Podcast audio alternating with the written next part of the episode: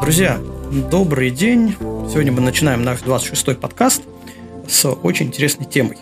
Э, тема будет посвящена съемке животных, и в частности, э, конкретно будем разговаривать про собак. Но я думаю, не только собак мы затронем, но это будет очень интересно. Сегодня в студии мы, как обычно, втроем соведущие. Это я, Константин Шамин, это Руслан Асанов. Руслан, привет. Привет, друзья. Это Антон Швайн. Антон, тоже привет. Добрый всем привет. А, и, собственно, в гостях у нас сегодня специалист по съемке животных. А, это Наталья Паникарова. Наташа, привет.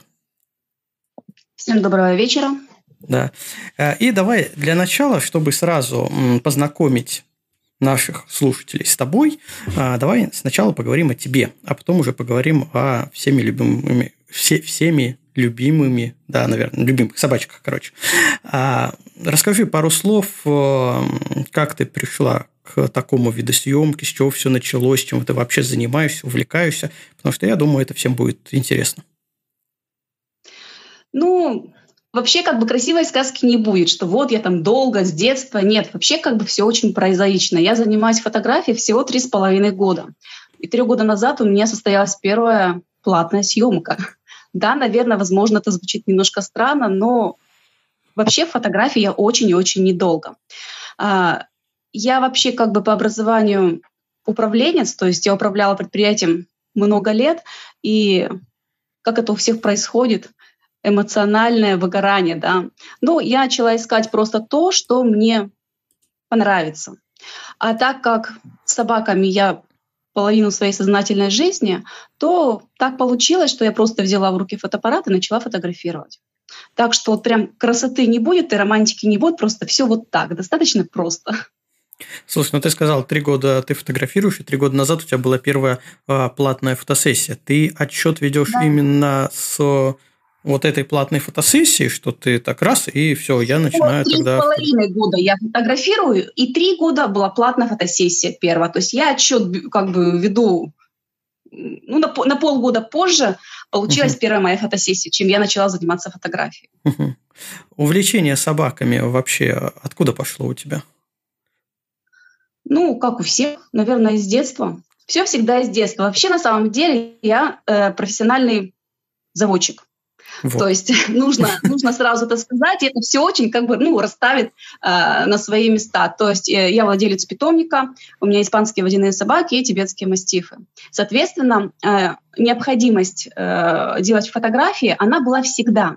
Но, как и все мы, я просто брала мыльницу и делала на мыльницу фотографии. Ну, это как бы то, чем занимаются абсолютно все люди.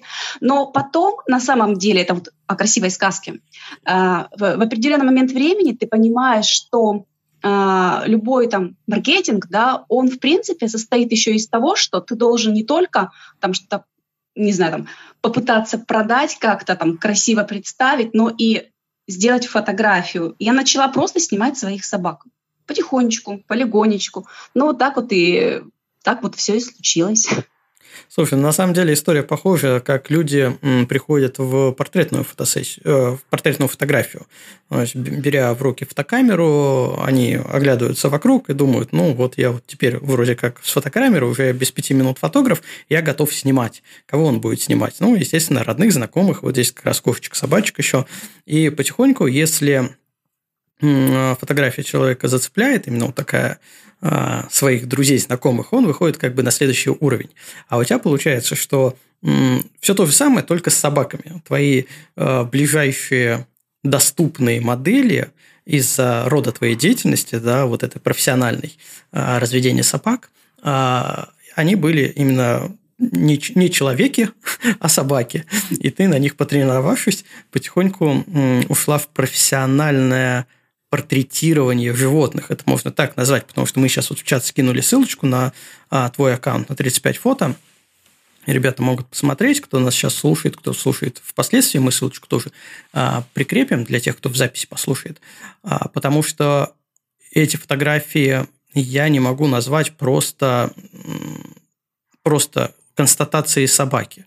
Это некий такой художественный визуал – который сильно отличает, э, ну, на мой взгляд, твои фотографии от э, множества других, э, потому что все собаки, которые представлены на этих фотографиях, они действительно как модели, это как постановочная собачья фотография. Я не знаю, как это назвать, может, ты меня сейчас поправишь, потому что ну, я ни разу не аним, анималист, но все-таки я сравниваю с теми сферами, в которых я работал, работаю. То есть для меня это такая постановочная фотография, в которой моделью выступает собака. Очень красиво, на мой взгляд. Есть название этого ну, в принципе, вида? В принципе, как и у всех, названий здесь нет. Здесь каждый выбирает э, название такое, как как он чувствует, да. Э, я бы разбила вообще всю анималистику, связанную с собаками. Это немножечко даже и не совсем и анималистика, да, то есть это кани-анималистика, можно так назвать. Э, бывает э, анималистика анатомическая, да, то есть вот как вы говорили, это констатация факта и констатация породности собаки. То есть показ всех ее статей, а, показ ее достоинств, ну, недостатки никто же не показывает, это понятно. Это обычно происходит на выставках, да, то есть девочки-репортажники, которые вот там фотографируют, они показывают нам собаку как производителя. А есть художественная фотография, которую мой хороший друг, тоже фотограф, охарактеризует как парадный портрет. Ну, вот, то есть это кстати, да, хороший термин, согласен. Да, это эстетичная фотография, которая должна радовать хозяина. Здесь на самом деле все сложно, потому что каждый раз ты сталкиваешься, то есть я фотографирую животных, но коммуницирую-то я с людьми. Поэтому прежде чем приступить к любой фотографии, фотосессии, да, нужно понять, что хочет человек, то есть какую именно фотосессию хочет человек.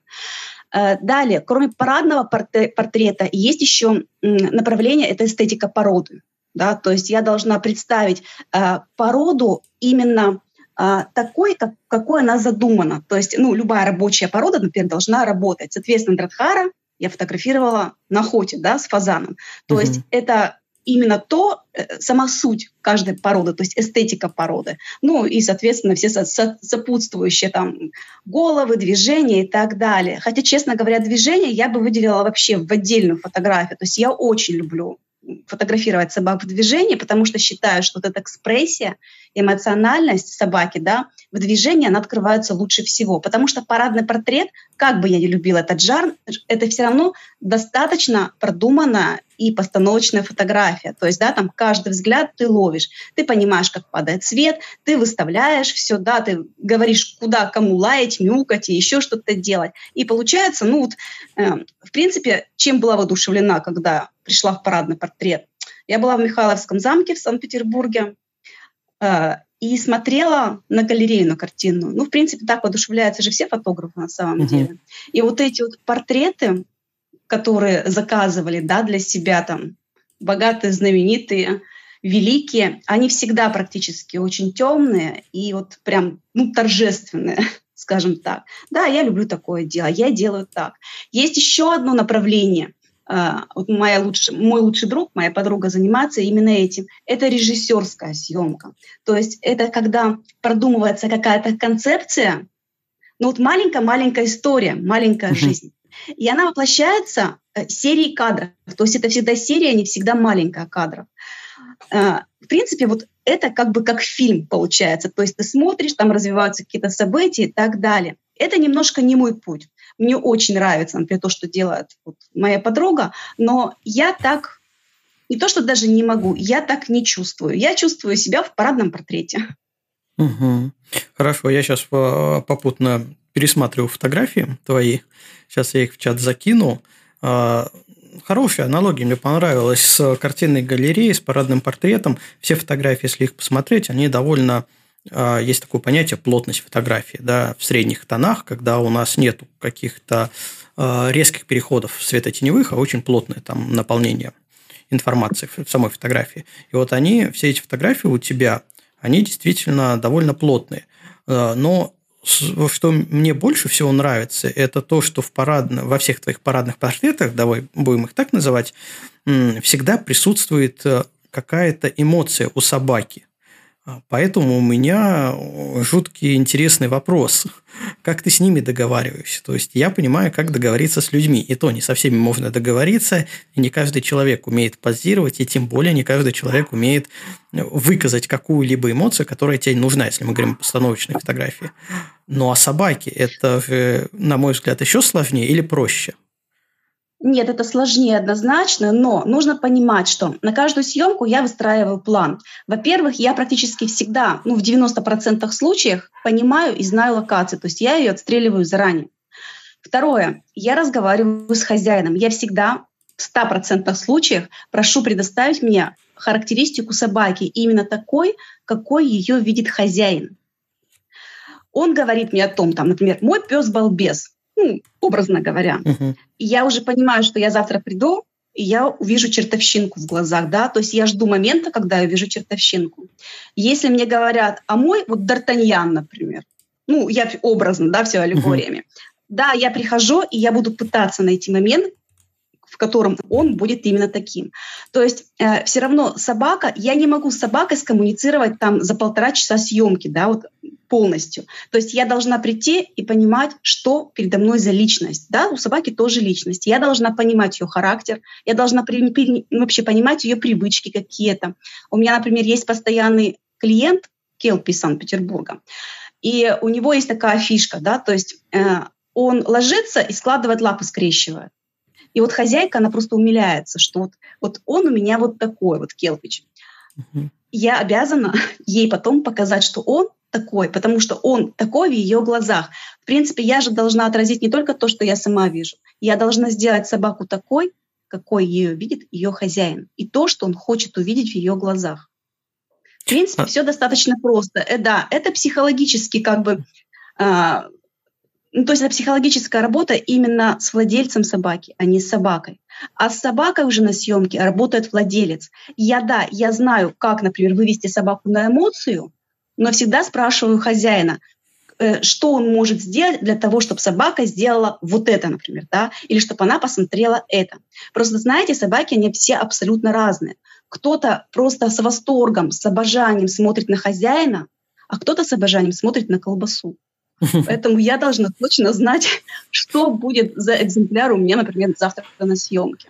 То есть, в принципе, это работа, которая проводится до съемки, а не во время съемки. Если ты проводишь все это во время съемки, ты не получишь, в принципе, э, парадного портрета. Ты можешь получить какие-то эмоции в движениях, в теле и так далее. Но вот все мои клиенты, с которыми я работаю, они хотят посмотреть собаки в портрете в глаза и увидеть себя там.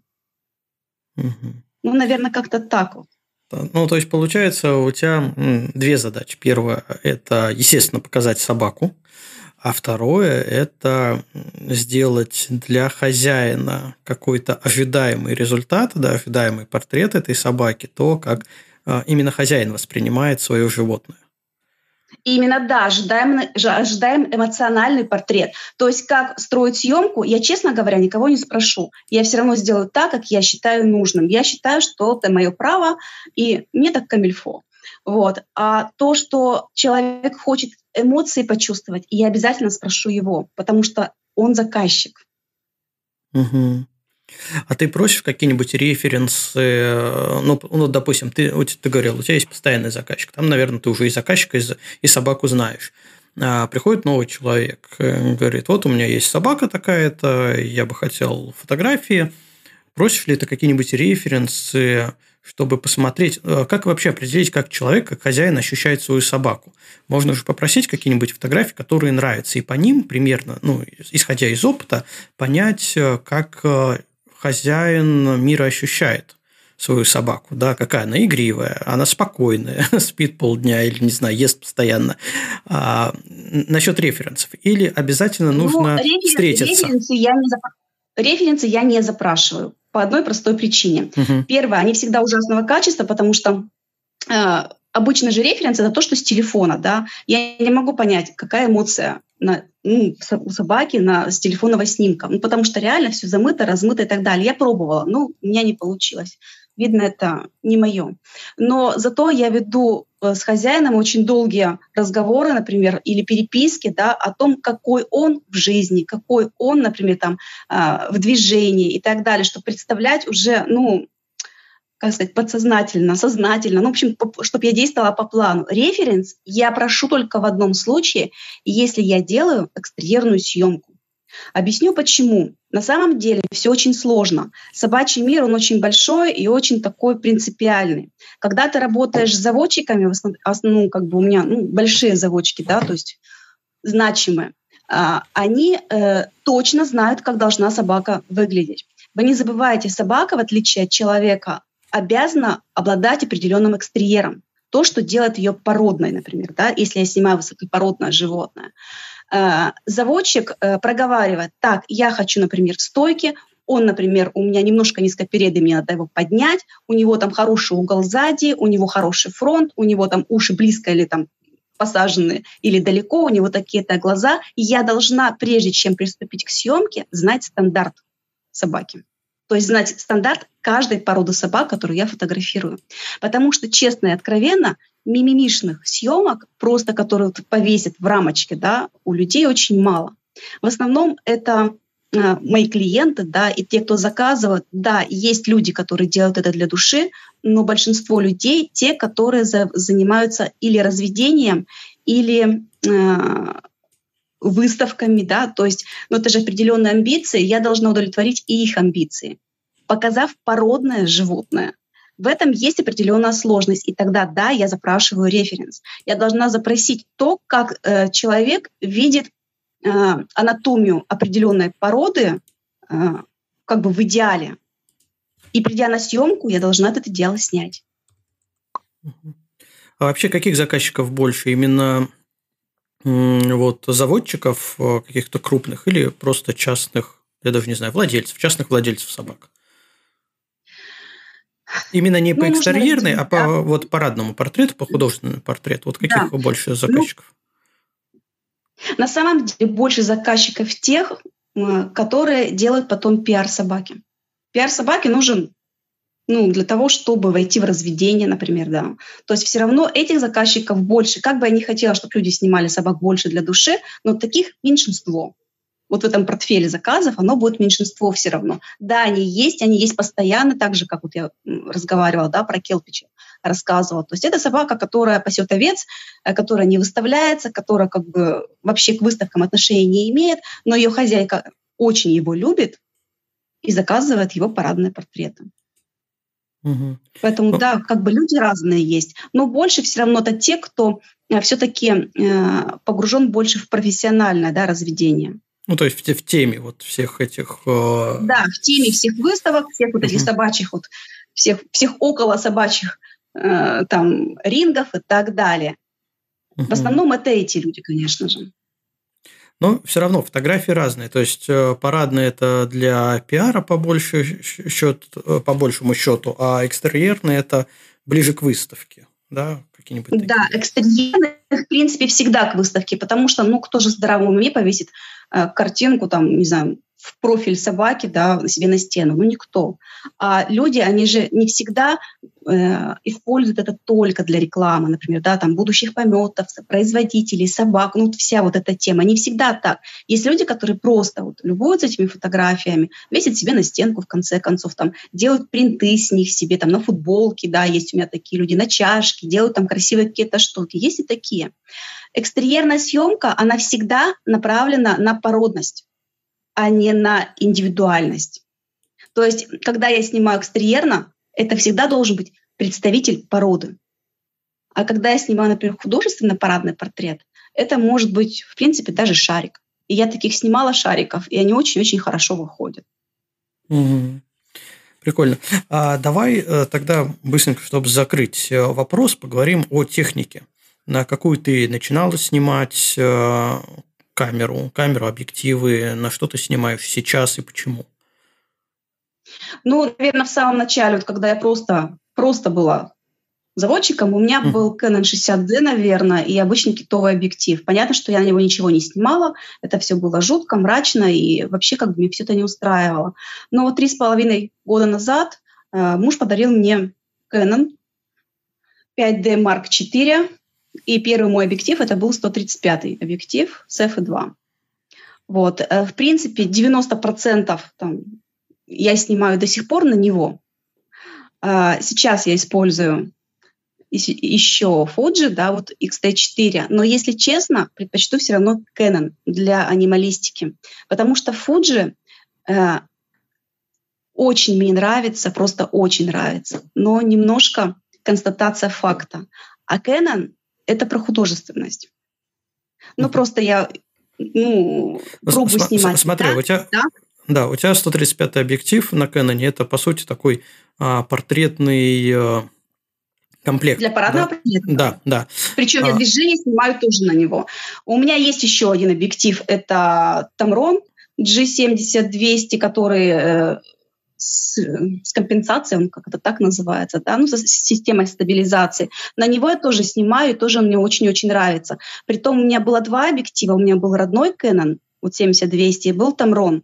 И э, выбирая между ними, ну так получилось, что они оба у меня оказались. Я оставила себе Tamron. Uh-huh. Вот эти два объектива, 135 и 70-200, на которые, в принципе, снимаю. Я предпочту 135 снимать как бы, если... Как это объяснить? Если я э, начинаю творить сама, да, то есть что-то ну, какая-то time for print, она так называется, то есть съемка, которую я задумала, я буду снимать ее 135 в том числе движение. Если мне нужно снять э, точно, качественно, все, то я возьму там ром. Угу. Какие ты вообще требования э, выдвигаешь для техники, да, ну, допустим, для объективов. Твой вообще идеальный бы комплект, э, может, просто по фокусным, без брендов, э, что для тебя важно? Какие критерии? Там, не знаю, максимально открытая диафрагма, какой-нибудь 1.4, 1.2, или фокусное ну, расстояние. Да. Что еще может быть? Ну, давайте честно, максимально открытая диафрагма – это для меня один нос получится. Да? То есть, в принципе, в анималистике я не могу открыться до конца. Даже я, у меня была Sigma 1.4, очень красивый объектив, очень красивые цвета, но когда ты снимаешь на 1.4, ты снимаешь только нос или глаз. Uh-huh. Ну или то, что в чего попал, да. То есть э, замытие, э, в чем сложна анималистика? Ты должен показать не только качество собаки, да, должен показать качество шерсти, что тоже очень сильно важно. Поэтому, в принципе, я снимаю на э, диафрагме примерно от 2 до 2,8. Я не прикрываю сильнее по одной простой причине. Я живу в лесах. Здесь всегда темно. И для того, чтобы как бы ну, как-то компенсировать эту темноту, я не могу убрать э, выдержку, поэтому я убираю, ну, предпочитаю где-то от 2 до 2,8 держать диафрагму. Угу размытие заднего фона получается как раз за счет большого фокусного расстояния. Да, и получается именно акцент на объекте именно из-за того, что его вырывает из фона. Если я прикроюсь больше, там на 11 очень многие, например, движений снимают, вот мне лично, мои ощущения, мне все дребезжит, да, то есть я вижу слишком много э, всего, ну, остального, то есть слишком много задника. Объект вроде тоже хороший, в резкости, все хорошо, но картинки для меня не складываются. То есть все равно, когда ты фотографируешь, это же как портрет да, человеческий. Если ты фотографируешь портрет, ты фотографируешь прежде всего лицо. А что за тобой, это не сильно важно. Главное, чтобы оно создавало да, иллюзию того, что ты хочешь создать. Точно так же и здесь. То есть э, мне, в принципе, задник нужен только для того, чтобы создать иллюзию. А, ну, понятно, у тебя там леса вокруг. А пробовала ли ты снимать собак не в природной среде, а где-нибудь да, конечно. Знаю, в помещении? Один из любым, вообще одно из любимых моё, моих направлений – это съемка в архитектуре. Я очень люблю архитектуру и очень люблю Питер. В основном снимаю в Питере именно потому, что э, я имею вот эти вот такие архитектурные съемки, именно потому, что там есть что снять. Я очень люблю э, структуры камня различные, не только гранит, да, то есть у вас там прекрасные просто есть здания, которые настолько хороши, что вот сади собаку, и у тебя уже получится 100% кадра. Я очень люблю старые двери. Вот это у меня прям какая-то фишка просто. Я люб, вижу любую старую дверь, и мне хочется посадить собаку, начать фотографировать, потому что вот это вот массивность дверей, старость да, какая-то вот. Текстура, фактура. Создает, фактуры все вот эти, да, они создают вот эту иллюзию э, грандиозности, да, чего-то, старости, каких-то там старых денег, ну, предположим, я там образно говорю, но для меня это вот и получается парадно, да, снять. Очень люблю колонны, вот эти зефирки, то есть выстроить правильно, например, геометрию кадра, э, посадив, например, собаку там, в середину или в начало, там как-то линиями поиграть, тоже очень нравится, очень люблю. И, кстати, собаки получаются очень классно в городской среде. Если правильно подобрать локацию, просто изумительно. И я очень люблю так снимать. Я вот сейчас как раз долистал до фотографии, тоже, наверное, в чат закинул. Собачек в городской среде на фоне дверей. Слушай, вот еще давай разделим еще фотографии на а, статичные и э, в движении. Мы уже затрагивали этот вопрос. А, какие твои пред... вообще какие при съемке собак в движении лучше выдерживать, какие выдер... э, выдерживать выдержки, какую выдержку использовать, скажем так. А, потому что э, не знаю, может быть, по опыту ты определяешь или э, тестовые снимки делаешь. Ведь собаки, в зависимости от размера, от породы, они могут бегать, прыгать с разной скоростью. А, то есть, каких-то, ну, на мой взгляд, прям вот я ставлю одна 500 и всегда так снимаю, ну, не должно работать, мне так кажется. Давай про это. Ну, я сейчас даже тайну открою, на что, на что я фотографирую как. Честно, большинство моих фотографий э, в лесах сняты на одну 250-ю на объектив 135. Э, Это угу. практически нереально, но да, я так делаю. А, я уже как-то рассказывала, наверное, ну, в общем-то, у меня такая история, история про блонди. А, когда мне муж подарил э, фотоаппарат, я не знала на самом деле, что он без внутреннего стабилизатора, и не знала, что э, у объектива тоже нет стабилизатора. Я просто знала, что это хорошая техника. Это все, что нужно знать девочкам. Uh-huh. Вот. И первые все снимки у меня получались все очень смазанные. То есть там из 10 снимков 10 смазов. И я все не могла понять, в чем тут проблема. Я села, погрузилась в это все, прям вот, прям вообще вот погрузилась. И я целый месяц лежала на животе и снимала своих собак в движении. И в конечном итоге я пришла к определенным показателям, при которых мои кадры стали настолько четкими, что я и, как сказать, их много стало да, в серии, э, что я поняла, что я справилась с задачей. Э, у меня сейчас где-то 8 кадров из 10 получается в стопроцентной резкости при том, mm-hmm. что я снимаю часто очень на, 100, на 135. Но это вынужденная мера, как я уже сказала, да, то есть я, конечно, предпочту снимать там на одной двухтысячной, предположим, или на одной тысячной, но у меня везде темно, это во-первых, во-вторых, у меня 360 дней висит облако всегда, да, то есть у меня нет солнца. Но вот когда я снимаю, например, курсинг или борзых в полях, э, там совсем все по-другому. Я точно знаю, что борзая идет со скоростью от 50 до 70 км в час, и тоже, и эта одна 250-я, она меня вообще не устраивает. Но, во-первых, это поле, и даже в туман или даже там утром или вечером хватает света, чтобы я выдержку очень сильно укоротила. И вот начиная где-то одна восьмисотая, одна тысячная, уже получается борзые, которые идут очень быстро. А, в принципе, уже без смаза получается, и я могу сказать, что тоже там 5 кадров там, из 10 будут в резкости все. То есть, ну, по сути, это подбор, а, во-первых, опыт, во-вторых, подбор а, параметров, исходя из текущих условий.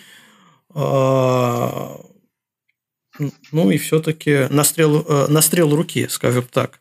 Потому что, кстати, а ты попробовала снимать собаку с проводкой? Бегущую? Да, пробовала. Э, честно говоря, получается неплохо, неплохо, но я не удовлетворена пока своими навыками, да, то есть я скорее в процессе, чем с проводкой. Во-первых, все равно любое движение, которое я снимаю, э, у меня есть своя методика, да, этой съемки. Я считаю секунды, я точно знаю, с какой скоростью идет собака, я точно знаю, в какой момент я должна нажать кнопку, я точно знаю, когда я должна не дышать, и эти секунды, вот они, когда начинается, да, то есть собака начинает бежать, я точно знаю, что я должна сделать и в какой момент поймать, да. Просто когда ты снимаешь движение, важно в том числе амплитуда движения, да, фазы подвисания, фазы раскрытия. Потому что если я снимаю просто там повесить картинку движения какую-нибудь красивую, это одно. Если я снимаю для породного разведения, это совсем другое. Потому что а, даже там фазы аллюра, они должны быть породными. И для этого я точно должна знать, как двигается собака. И э, тут очень важно еще понимать, э, насколько вынослива собака, которую ты снимаешь. Потому что обычно это все равно 3-4 прогона. Первый прогон, чтобы я посчитала секунды, а все остальные прогоны, чтобы я сделала кадры. А ну, ты снимаешь серии или по одному кадру? Это, конечно, серии. Во-первых, я снимаю всегда в JPEG, и серии. Да, это звучит немножечко так. Но ну, я точно всегда настраиваюсь. Да, я, нет, сами парадные портреты, конечно, сняты в равах. Но когда я перехожу в движение, я снимаю абсолютно точно, да, то есть я выстраиваю, во-первых, я всегда снимаю на М.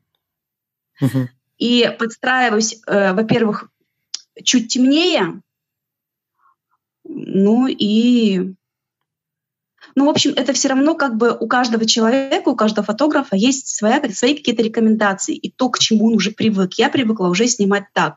Я не ошибаюсь в JPEG, и меня это устраивает еще потому, что очень быстро работает. Возможно, у меня не подходит карта. Ну, я девочка, мне, и мне карту покупал муж мой, да. Э, если я, например, на Тамроне буду фотографировать серийно на Раве, в какой-то момент он будет у меня ну, притормаживать. А мне этот момент нужен, я не могу этого допустить. То есть, получается, я подытожу, ты снимаешь немного в недосвет, а парадный портрет ты снимаешь в RAW, а в движении ты снимаешь в JPEG а, сериями. Да, все, все правильно. Верно. Да, я просто подытожил, много-много слов я подытожил в краткую сводочку. А, хорошо, а, поехали дальше.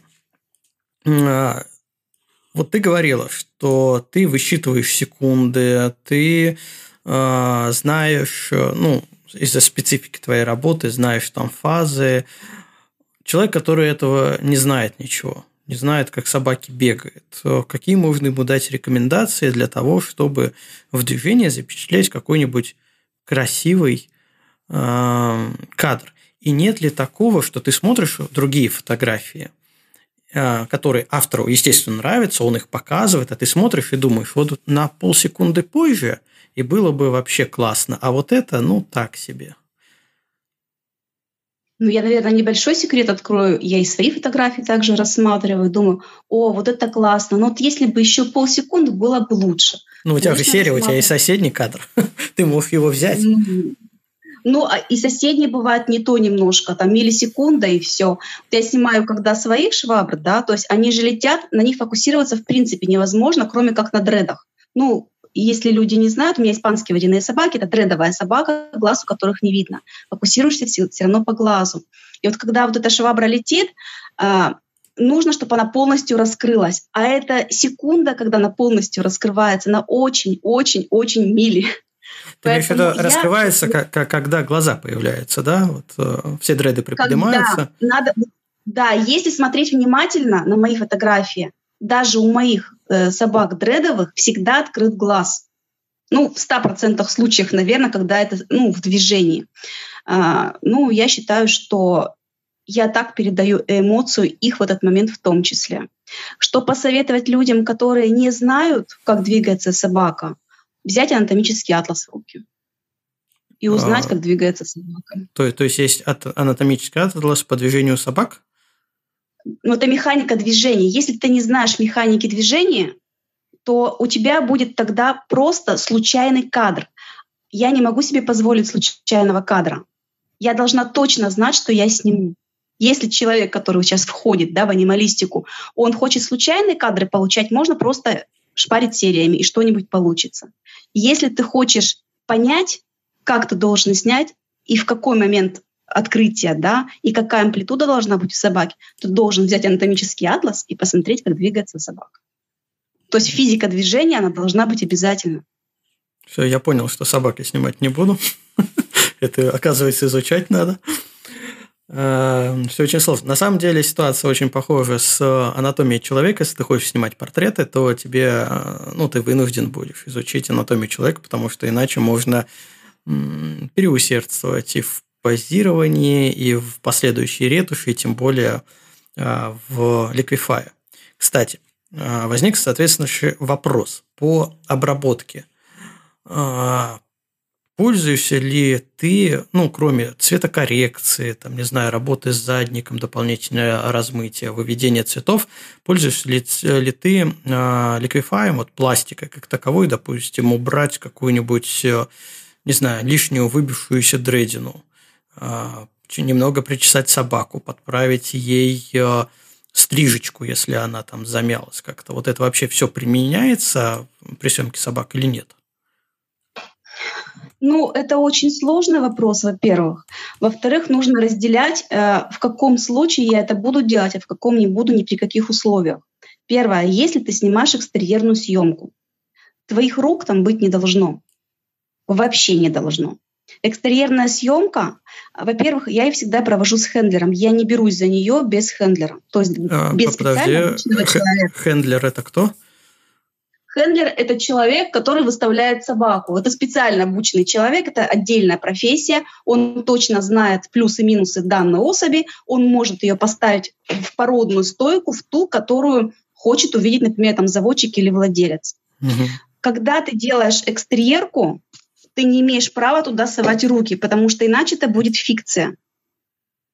Потому что это не художественное произведение, это констатация факта. Угу. Там я могу поправить замин ринговкой, например, да, то есть э, собаку же все равно ставят на ринговке. Ринговку, не секрет, ты потом убираешь. Так, так, так. Теперь что такое ринговка? Я сейчас много ринговка очень это, новых это, слов узнаю.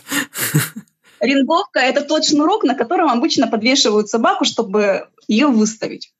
Вот. Работает человек-хендлер, собака и ринговка. То есть три составляющие в кадре. Ринговку я убираю всегда, да, не камильфо отдать как бы кадр с ринговкой. Но из-под ринговки всегда есть замины. Там можно что-то сделать и делать, там, в общем, сунуть руки, по-русски это называется. В остальных случаях в экстерьерной съемке руки совать просто категорически запрещено.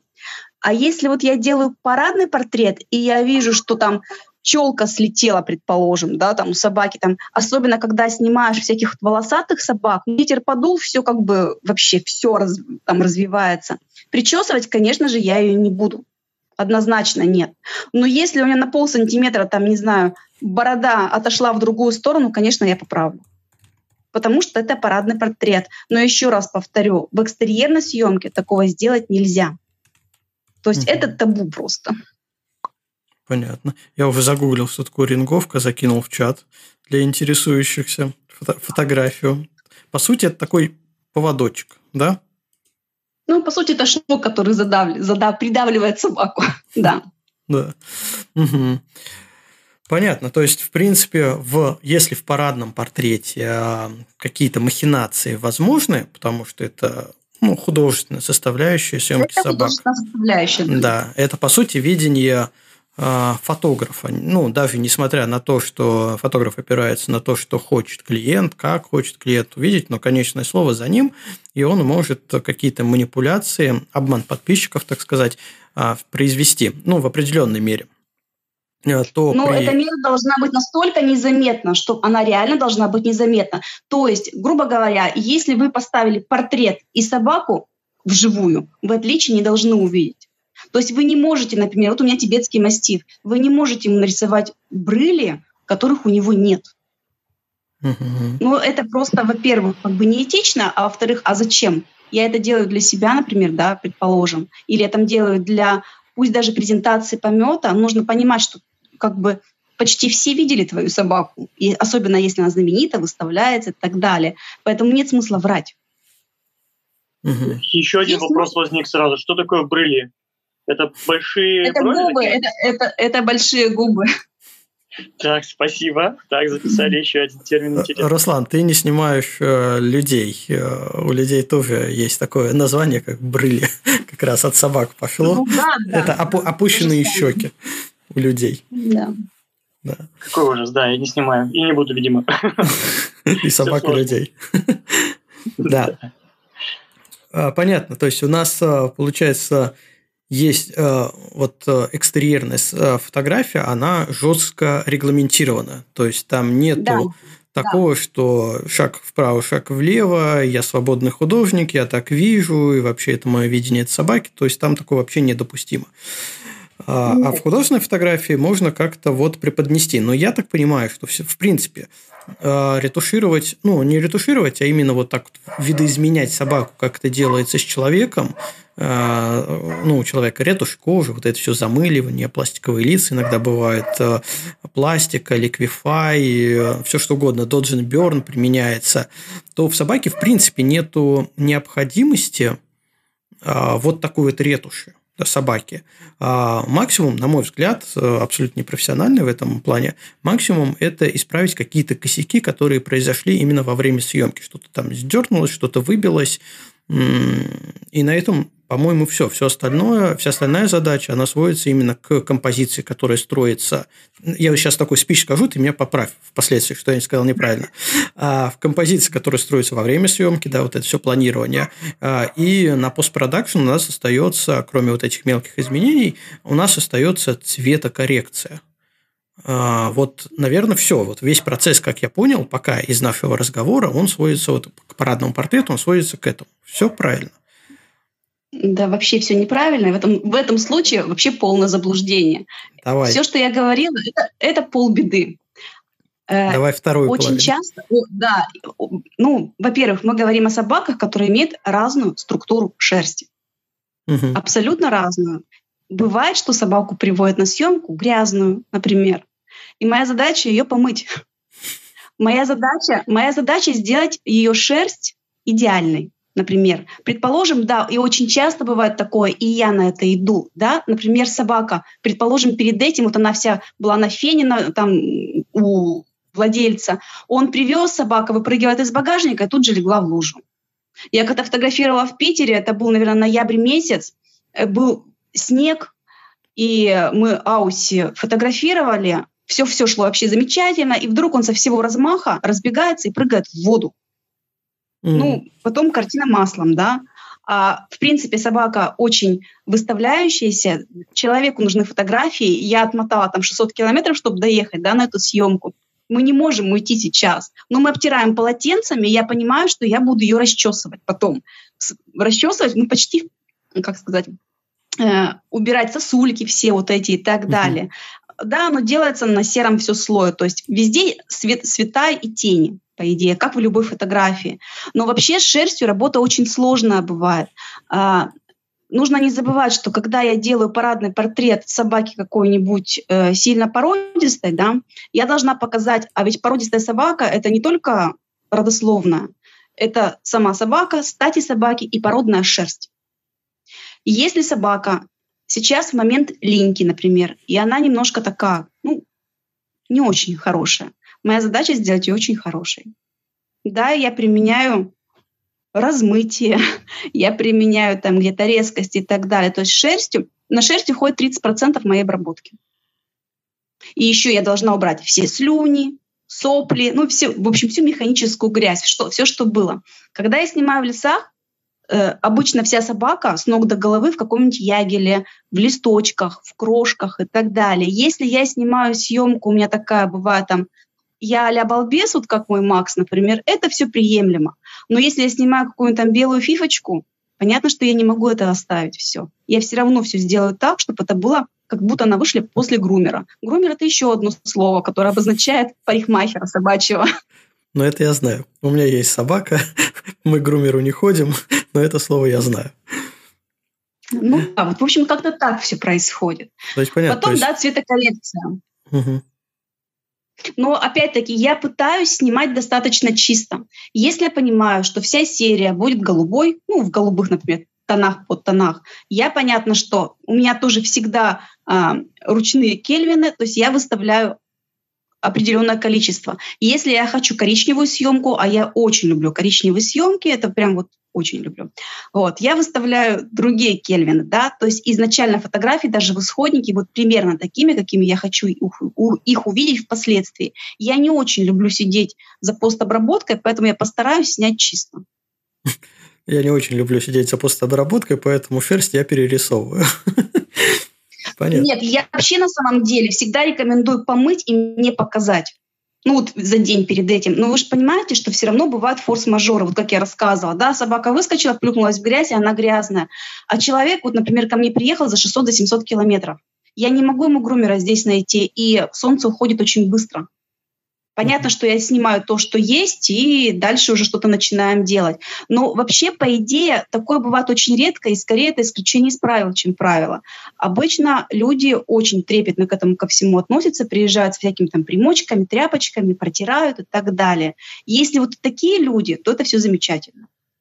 А ты вообще обсуждаешь такие моменты? То есть э, сказать, э, что, ребята, вот вы приезжаете на съемки, вам необходимо, ну, кроме себя и собаки, иметь еще там, не знаю, полотенце, Конечно, расчесочку. а. Угу. И что, давай, это, давай да, тогда при, примерно, что в этот список входит?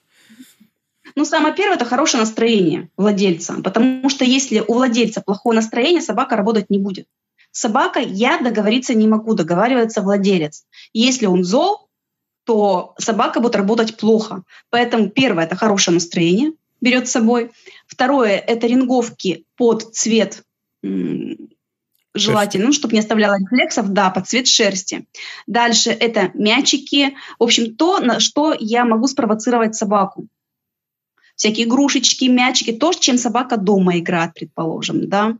А, дальше это обязательно плошки, миски, то есть собака постоянно хочет пить, вытирашки всякие брылей, и угу. так далее. Есть собаки, которые приезжают с целым столом, вот этот грумерский, и с косметикой, да, потому что жесткошерстные, например, породы, их постоянно нужно припудривать. Да-да-да, я тоже такого не знала, даже я не знала. Вот, их набивают пудрой, да, для того, чтобы они были белые и вот такие вот прям все ершистые. Я терпеливо стою и жду, потому что это есть часть породности, да, то есть породного показа. Вот, то есть они берут с собой все-все-все грумерские причиндалы с собой, клетку обязательно берут, ну, клетка там не прям вот металлическая, что так страшно не казалось, обычно это мягкие клетки транс, ну, для транспортировки, для того, чтобы собака могла отдохнуть. Ну mm-hmm. и очень много вкусняшек, потому что, конечно, собака работает в основном или на игрушку, или на вкусняшку, ну или на мое очень противное мяу. Специ... Специальная, да? Это специально выучено мяу, да, это тоже целая наука. Я даже здесь показывать не буду, а то есть все фишки сдам.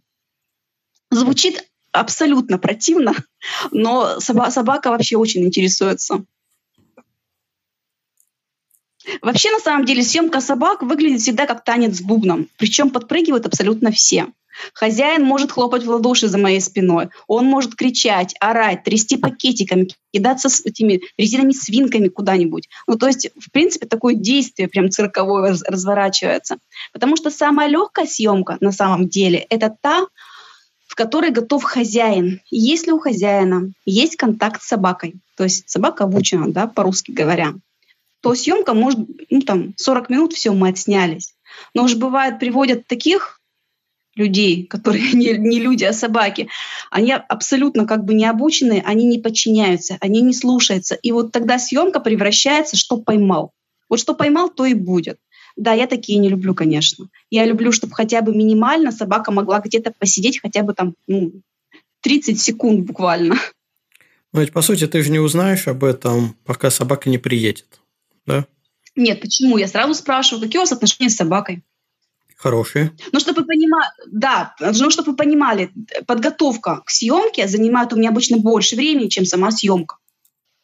То есть, если люди хотят сниматься у меня, значит, они вынуждены со мной разговаривать достаточно долго, чтобы я поняла, что они хотят. И чтобы я могла донести до них то, что они должны сделать для меня до съемки. Сколько примерно переговоры занимают времени? Если это, например, э, на платформе Facebook, я могу переписываться неделю с людьми, да, то, что, чтобы понять, что-то вообще не там. Это понятно, что не в режиме 24 на 7, но мне например, вот это непонятно, это непонятно. Если это новая порода, да, какая-то, э, я запрашиваю сразу, а покажите мне лучших представителей породы, а, пред, а покажите мне лучшую стойку, если это экстерьерка, да, а покажите мне цвет, который должен быть у собаки. То есть окрас это тоже очень важно. Кстати, окрас — это единственная вещь цветокоррекции, которую я согласовываю обычно с владельцем. То есть все остальное я, конечно же, никого ничего не спрошу, что я буду делать, а вот э, окрас собаки я спрошу, потому что во многих породах это очень важно. Ну, то есть там нельзя собаку взять и перекрасить, там, не знаю, в синий цвет.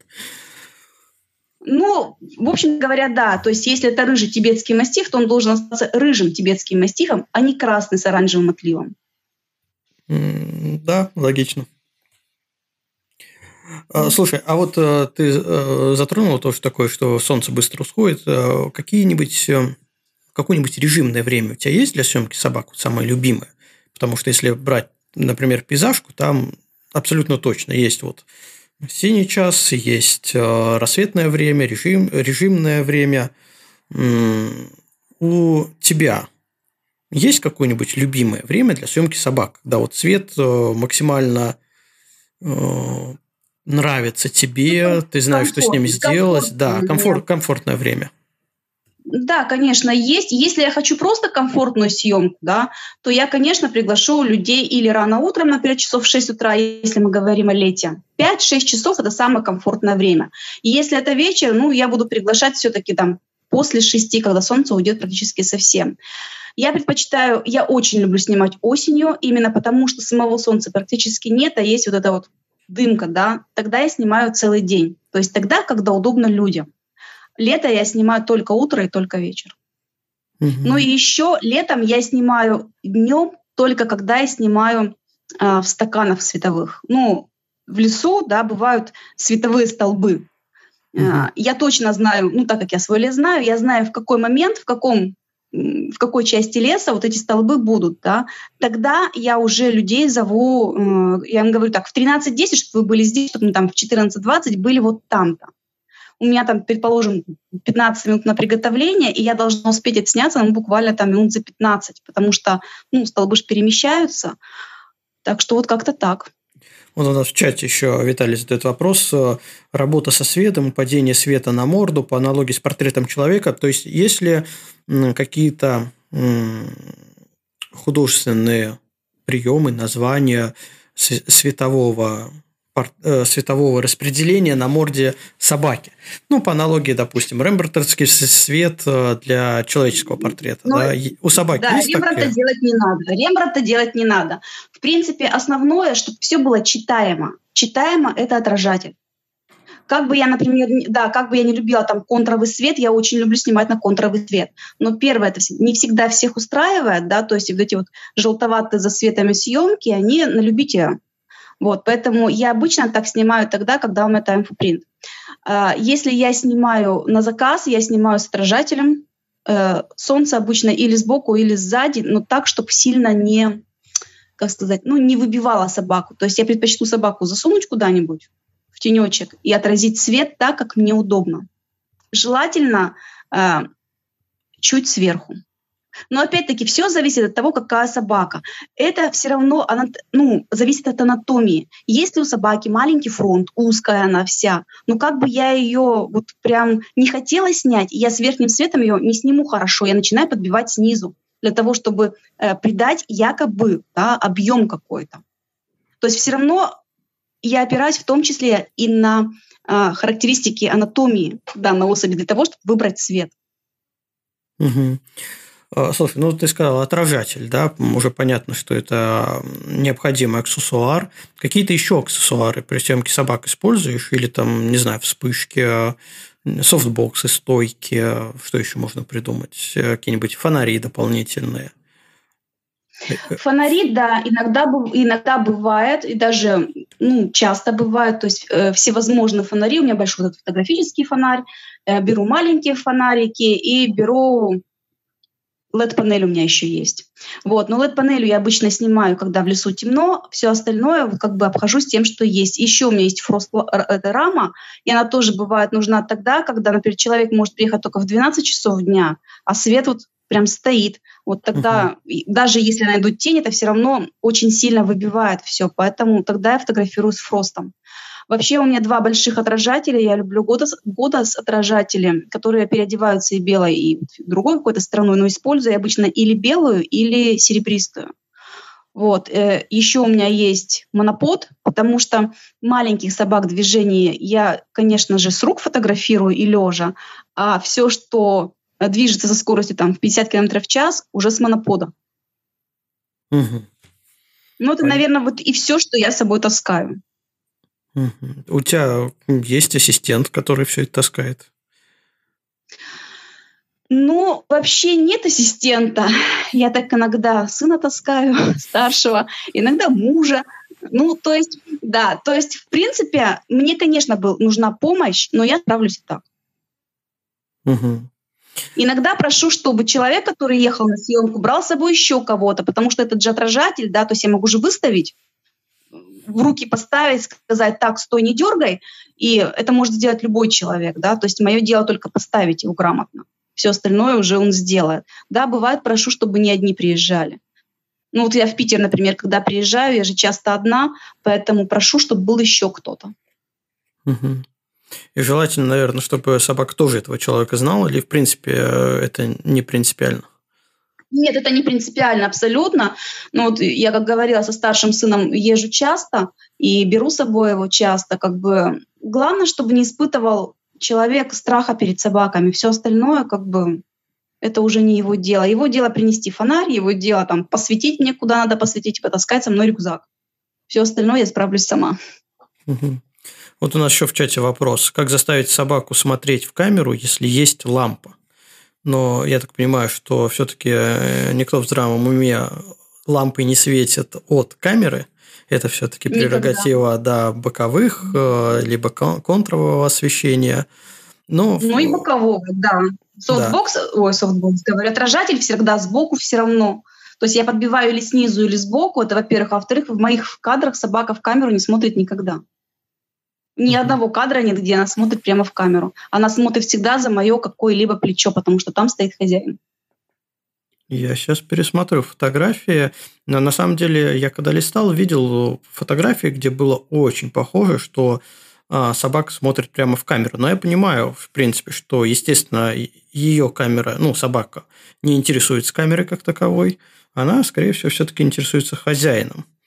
Который ну, или как раз... Или да, колбасой, да. Или с сыром. Нет, да, я обманываю на самом деле. Бывает, когда смотрит в камеру, но она смотрит не в камеру, а она понимает, откуда вот этот вот это противное мяуканье возникает. И она такая, боже мой, что ты делаешь? Ну, с таким взглядом, да, такое бывает. То есть она меня рассматривает как объект вот этих звуков, которые я э, ну, издаю, и осуждает, видимо. Так, я, я пока нашел фотографию, где собака смотрит прямо. Закину ее в чат. А, и тут заодно есть э, у нас в чате фотография Корги из студии. И у меня вопрос. Ты в студии снимала? И если снимала, то э, нравится, не нравится? Планируешь ли да, еще снимать? Я, конечно, снимала в студии, не нравится. Ну, не нравится. Ну, потому что ты там очень ограничен. Ограничен да, я могу выставить... в свете или именно в интерьере? Ну, в общем, э, так как я сейчас натюрмортом увлекаюсь, да, я могу сказать так. Э, съемка в студии, она очень красива, но это предметная студия, съемка. А я люблю натюрморт. То есть я люблю, ну, чтобы это было действие какое-то, да, а не просто констатация того, что у меня есть собака. Нет, я не спорю, очень красиво бывает в студии, и я сама снимаю в студии, но не могу сказать, что это мое любимое занятие. Ну, то есть, если, если тебе клиент скажет, э, приезжайте, допустим, в Санкт-Петербург, и я хочу э, поснимать в студии или, может быть, на улице, то ты, скорее всего, скажешь, что давайте лучше на улице. Правильно я понимаю? Давайте лучше на улице, но если он скажет, ну, слушайте, я хочу в студии, ну, давайте в студии. То есть, ну, нет вопросов. То есть я умею сделать и то, и другое, но предпочту все-таки улицу. Угу. Даже если дождик идет. Будешь настаивать на своем мнении? Нет. Я могу сказать свое мнение и могу аргументировать, почему эту собаку нельзя повести в студию. Ну, например, но если у меня аргументов недостаточно, и человек говорит, слушай, нет, а я хочу вот все равно так, потому что, потому что, потому что, ну давай сделаем. Давай сделаем и посмотрим. Лучше сделать и посмотреть, чем не сделать. Ну, а какие могут быть аргументы против студии? Ну, вот я могу сходу придумать, например, борзая, которая абсолютно органично будет смотреться в поле, чем в студии. Какие, что, какие еще могут быть, ну, назовем это так, противопоказания, студийные противопоказания? Любая охотничья собака в студии будет смотреться инородно. Любая борзая собака в студии будет смотреться инородно. Любая собака-пастух в студии будет смотреться также инородно. Я все равно буду от, отталкиваться от того, для чего была создана эта порода. Наверное, мальтийская баллонка замечательно будет смотреться в студии на подушке. Вот просто замечательно. Беленькая, и шерсть покажешь, все сделаешь так, как нужно.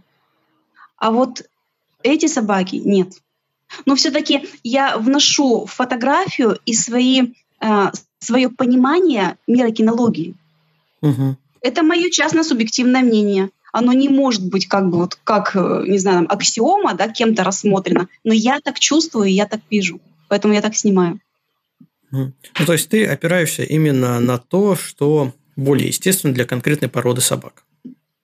Ну, вот честно, да, я снимала Дартхара с фазаном, но он смотрится там органичнее, чем он смотрелся бы в студии, с смотрящий куда-то на сон. Ну, а с фазаном это вообще как бы, ну, уже как бы за гранью фантастики, добра и зла, да, то есть зачем в студии фазан, что он там с ним делал? Ну, это Только нелогично. Это нелогично, да. А, если, например, опять-таки, если мы возвращаемся к экстерьерной фотографии, то, возможно, в студии корги идеальный вариант. Хотя я предпочту для корги дворцы. Ну да, тут они больше подходят. Королевские дворцы, да. корги. Ну вот Малин... любые карманные собачки, эти маленькие чухуахуа и, и же с ними. То, то есть их только в студии а, смотри... можно снимать. Или Нет, сумочки. Смотря какой запрос. Если люди хотят мимимишные фотографии, я их повезу в какие-нибудь там незабудочки, а, каким-то колокольчики. Ну, да, если люди хотят мимими. Если они хотят, опять-таки, для разведения, ну, то есть в кинологию упор, тогда мы поедем, да, там, в какую-то студию и будем делать вот так вот. Даже любая маленькая фотография, вот у меня у друзей, господи, как же их зовут, папильоном. Очень органично смотрятся они и в студии, и в цветочках. Предпочту, конечно, цветочки. Угу. Ну, это мое предпочтение. Это как бы не потому, что так нужно сделать, это просто мое предпочтение. Слушай, тут что прозвучало в чате тоже такое, такое мнение, что собаку довольно сложно заставить, например, сидеть. А, но мне кажется, это вопрос именно к собака, да, ну, к хозяину. Насколько собака обучена различным командам. А вообще ты сталкивалась так, с таким, что тебе привозили собаку, которая, хотя тебе все-таки, все, все-таки кинологи в основном привозят, и там собаки точно обученные. Ну, на всякий случай спрошу, был, был ли такие случаи, когда тебе привозили собаку, которая совершенно ничего не умеет, которая плохо контролируется, Конечно. не может сидеть, э, стоять, лежать. не знаю, что. Я больше скажу, мне привезли стаю таких собак. Их было, по-моему, четыре. И когда они по полю у нас разбежались как зайцы, и владелица не могла их поймать, я думала, что наступил просто вот тотальный конец. Вот тотальный просто. В итоге я, конечно, отснялась, но вот это именно была съемка, как я говорила, поймал или не поймал.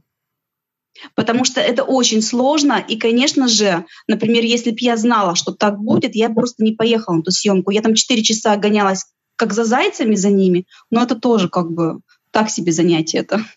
Слушай, а, а что хозяин говорил, что они обучены, ну, Почему вообще произошла такая ситуация? Я так понимаю, что если бы тебе сразу сказали, что они неуправляемые, то, возможно, ты бы их повезла в, в какое-нибудь другое место снимать, где ну, проще Ну, не было в поле, бы. да, не в поле. Но, во-первых, собаки охотничьи, да, то есть я снимала охотничьих собак.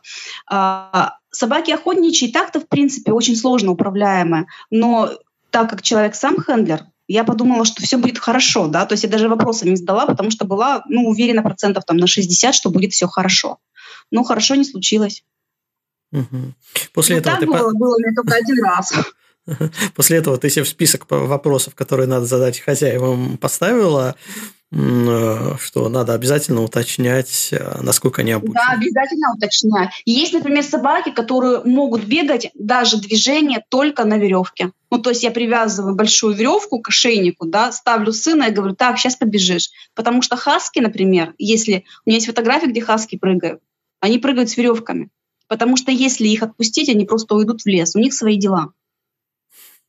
То есть это человек, это, это собаки, которые ориентированы не на человека, да, как бы, а бежать. Вот они будут, будут бежать, бежать и бежать. Поэтому, да, таких собак, ну, просто на веревках фотографируем. А была ли когда-нибудь агрессия от собак? Нет, ни разу.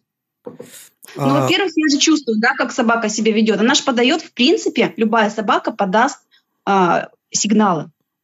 Ну, у меня хватает ума не подойти к этой собаке. А со 35 миллиметров или там на 200 я, в принципе, издалека могу снять. Ну и да, честно говоря, Да, я не занимаюсь фамильярностью с собакой. Даже самая обученная собака, если она, например, стрессанула и так далее, может как, ну, сделать больно. Не нужно этого делать. Я фотограф, а не кинолог, да, то есть я все равно соизмеряю свои возможности и возможности собаки и свою задачу. В мою задачу не входит совать ей руки в пасть. А обратная ситуация, когда собака испытывала стресс, ну, не только от тебя как человека, а вообще от ситуации, что куда-то привезли, что-то делают, там какие-то люди с отражателями. Ну, и, например, видно, что она, ну, боится, она абсолютно испугана, глаза испуганы, хвост поджат. Вот э, такие ситуации были. Если были, то как собаку выводить из, из такой стрессовой ситуации? Ну да, была у меня такая ситуация, привезли собаку, она вообще невменяемая именно из-за того, что она, ну, первый раз ехала, видно, в новой клетке, первый раз вообще далеко куда-то ехала, и привезли собаку и вынули, а ее просто вообще, ну, и лихорадит, дрожит и так далее. Просто сели пить чай. Мы попили чай, там потравили какие-то анекдоты, съели по бутерброду. Собака, когда поняла, что ничего плохого не происходит, да, я потеряла время но я ведь не могу их отправить только потому, что вот у собаки сейчас в данный момент стресс. Поэтому просто переживаем стресс и снимаем дальше. Ну, это хорошо, что время было, да, которое можно было потратить. А, а, а был такой, ну, что ты прям целую серию собак отсни... Ну, знаешь, как вот делают э, фотодни, да, когда тебе да. несколько человек приходят, и ты прям серию, это у тебя там жесткий тайминг, а, там же всегда есть шанс э, не успеть снять хорошие кадры, Опять вот ситуация, что успели, то успели? Нет, немножко не такая ситуация. Во-первых, я всегда точно знаю, что я снимаю, что буду снимать. То есть план есть всегда. Я могу успевать, не успевать, но по плану я буду действовать в любом случае. Это первое. Второе. Я не набираю никогда больше, чем я могу осилить. У меня был, были съемки, тоже в Питере, кстати, были, когда я работала без практически без сна почти трое суток. Но я потом еле домой уехала. Больше я, так не делаю. Просто не делаю, потому что я физически этого... Ну, мне тяжело просто это сделать. И тогда было там по четыре съемки в день, предположим. А, у каждой съемка часа полтора плюс переезды между съемками. А переезды, если я, например, там снимаю одну съемку в Питере в 3 утра, вот я снимала тогда, в 3.30 мы начали снимать, когда были белые ночи, и в 6 я уже была, по-моему, в 7 я была э, за 70 километров, да, там в районе Рощины, какие там населенные пункты. Вот, отсняла там еще собаку, там поспала где-то в машине, поехала опять в Питер. Но это очень тяжело просто, так делать не надо. Лучше снять в удовольствие, чем гнаться. Я гналась только потому, что я не так часто приезжаю, заявок было много, никого не хотелось обидеть. Но еще бы раз я на это не подписалась. Ну, как обычно, насколько я знаю, людей, которые участвуют в различных фотоднях, либо это надо любить, такой темп, а, либо просто один раз попробовать и потом сказать спасибо, достаточно. Да, да, спасибо, достаточно. Я хочу фотографировать в свое удовольствие, а не для того, чтобы нащелкать ради того, чтобы нащелкать. Зачем я буду как бы это делать, если для меня фотография – это источник радости, она должна быть мне радостью тогда. Понятно. Слушай, э, финансовый вопрос. Сколько в среднем стоит э, портретная фотография? Давай вот не для э, выставок, не, не экстерьер, но именно вот такая вот художественная портретная фотография собаки. И от чего вообще могут зависеть цены? Вот прям все так и сдать? Нет, ну, это, нет, просто вилки, потому ну, что я, я думаю, это... Да, да. Вариативность очень большая, да, как бы ценообразование. То есть я могу, например, если я не выхожу из дома, ну, за забором, за своим фотографирую, я могу там за 7 тысяч снять сколько-то кадров, uh-huh. да, там, ну, предположим, 10 потому что я не вышла никуда, да, то есть я вышла за забор, сняла, для меня это несложно. Я могу за 15 тысяч снять, а могу за 170 тысяч снять. Все зависит от запроса от конечного, кто заказывает, для каких целей и что я должна сделать. Да, у меня были заказы, например, ну вот на Дальнем Востоке, да, предположим. То есть я отмотала там 9,5 тысяч километров, э, сидела там 5 дней на Хасане с охотниками, снимала собаку, у меня был определенный запрос. Конечно же, мне все оплатили, конечно же, мне хорошо заплатили, поэтому я туда и поехала, да, но там ну, определенные вещи нужно было сделать. То есть все зависит от того, какая цель конечная и кто заказчик. Ну смотри, то есть ты э, в принципе, включаешь. Ну, понятно, что к тебе приехали, это вообще лайт-версия. Вот когда ты едешь кому-то, ты, в принципе, включаешь все переезды, все проживание, а, там, не знаю, какие-то еще одни особенности, это все входит в чек, да, и предоставляется заказчику. Ну, логично, да, по мне. Да. Так. Да, и да, из этого формируется так. цена. Ну, то есть я, я цену просто формирование, в ценоформирование, я закладываю это сразу. Мне, например, не нравится, когда со мной поступают следующим образом, говорят, предположим, я просто была сама в такой ситуации. Ну, например, съемка будет стоить 5 тысяч, предположим, да, вот возьмем uh-huh. вообще абсолютно абстрактный ценник. Я приезжаю, плачу 5 тысяч, а мне человек говорит, а еще две с половиной тысячи за то, что я приехал сюда. Ну, и как да. бы получается, что съемка-то в этом случае стоит уже семь с половиной тысяч, да, а возможно за семь с половиной тысяч вот именно вот в этом режиме я бы выбрала другого фотографа. Ну, предположим, я как бы вот просто картинку рисую, да, угу. то есть это не реальный случай. А, а ты клиенту расписываешь вообще вот, ну, трудозатраты или просто выставляешь э, один ценник и скажешь, что вот добраться до вас, снять то, что вы хотите, вы получите столько-то фотографий от меня, это будет столько-то. Или ты расписываешь, потому что я поясню а, вопрос, потому что, в принципе, есть э, два подхода к ценообразованию, а точнее к тому, как ты этот ордер показываешь клиенту. Например, в предметной фотографии очень часто именно идет расписанная позиция, ну, вплоть до аренды оборудования, аренды студии, там еще чего-то, ассистентов. А, в портретной фотографии часто микс как раз либо одна цена Э, фиксированная, да, либо э, тоже составная, там, аренда студии, прокат костюмов, э, что-то еще. Вот у тебя как? Ты предпочитаешь одной цифрой клиенту показать или все-таки расписать, чтобы клиент понял, что эта цифра не с потолка взята, а ну, действительно тебе нужно еще дополнительно потратить какие-то средства, чтобы, ну, например, доехать до него? Ну, скажем так, я делаю так, как мне проще. Мне проще озвучить ценник. Потому что если я начинаю говорить, что мне нужно сесть в машину, поехать там за 600 километров до вас, ну там или за 700 километров, снять отель, да, то есть поесть, попить, потратить деньги там еще на что-то. Ну, а кому интересны мои проблемы, в принципе? Они просто хотят фотографии, они не хотят знать, откуда я приехала, что я буду делать и почему угу. мой ценник такой. Зачем? Я просто говорю столько, сколько я хочу, хочу получить, вкладываю туда все свои затраты. Я же понимаю, человек откуда приехал. Угу. Ну, в, в принципе, вот э, одна из проблем детально расписанного ценника – это то, что это является поводом для клиента начать торговаться начать торговаться, говорит, ну, может быть, вы не в этот отель, а вот в этот заедете, или хостел там, что вам стоит в хостеле пожить а, с кучей техники э, на пару миллионов рублей. А у тебя вообще были такие случаи, что клиент э, прям очень жестко торгуется? Прям торгуется, торгуется, и в какой-то момент ты думаешь, э, может, мне вообще не надо его снимать, и я лучше откажусь от этой съемки. Я, не, я не тот человек, который будет торговаться. Если человек не принимает мои условия, значит, он не хочет мои фотографии. Угу. Ну, то есть, просто если условия не... Ну, вообще, есть такая ситуация гипотетическая, когда ты согласишься уступить клиенту, ну, сделав ценник приемлемый пониже. Я не, да, говорю там если, на 50%. Если это мои друзья, или если это те люди, с которыми я начинала, которые меня поверили тогда. То есть у них ценник всегда один. А Он если это есть. интересная собака, которую ты никогда не снимала, и вот прям подвернулся шанс, но клиент говорит, ну вот мне бы там, ну, это а, условно, там, на 10% бы пониже, это было, для меня было бы приемлемо. Пошла бы на такое? А вот я должна подумать. Я не, честно, я просто я сама никогда не торгуюсь, да, и не люблю, когда со мной торгуются, потому что это уже, ну, это уже базар начинается. Я не люблю базар.